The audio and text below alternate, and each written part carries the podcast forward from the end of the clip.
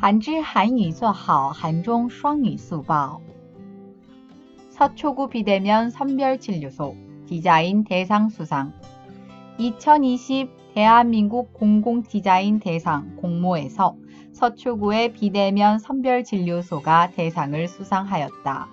국내 첫 번째 비대면 선별진료소 진료 모든 과정이 비접촉식이기 때문에 모두의 안전을 확보할 수 있는 디자인이다.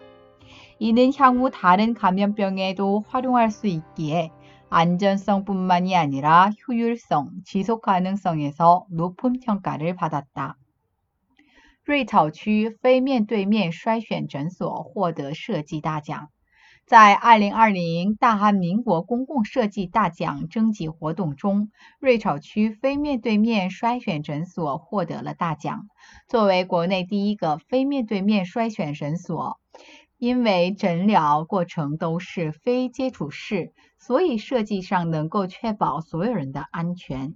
这一技术今后还可以用于其他传染病，因此不仅在安全性、效衰性。持续性方面得到了很高的评价。韩语资讯尽在韩知。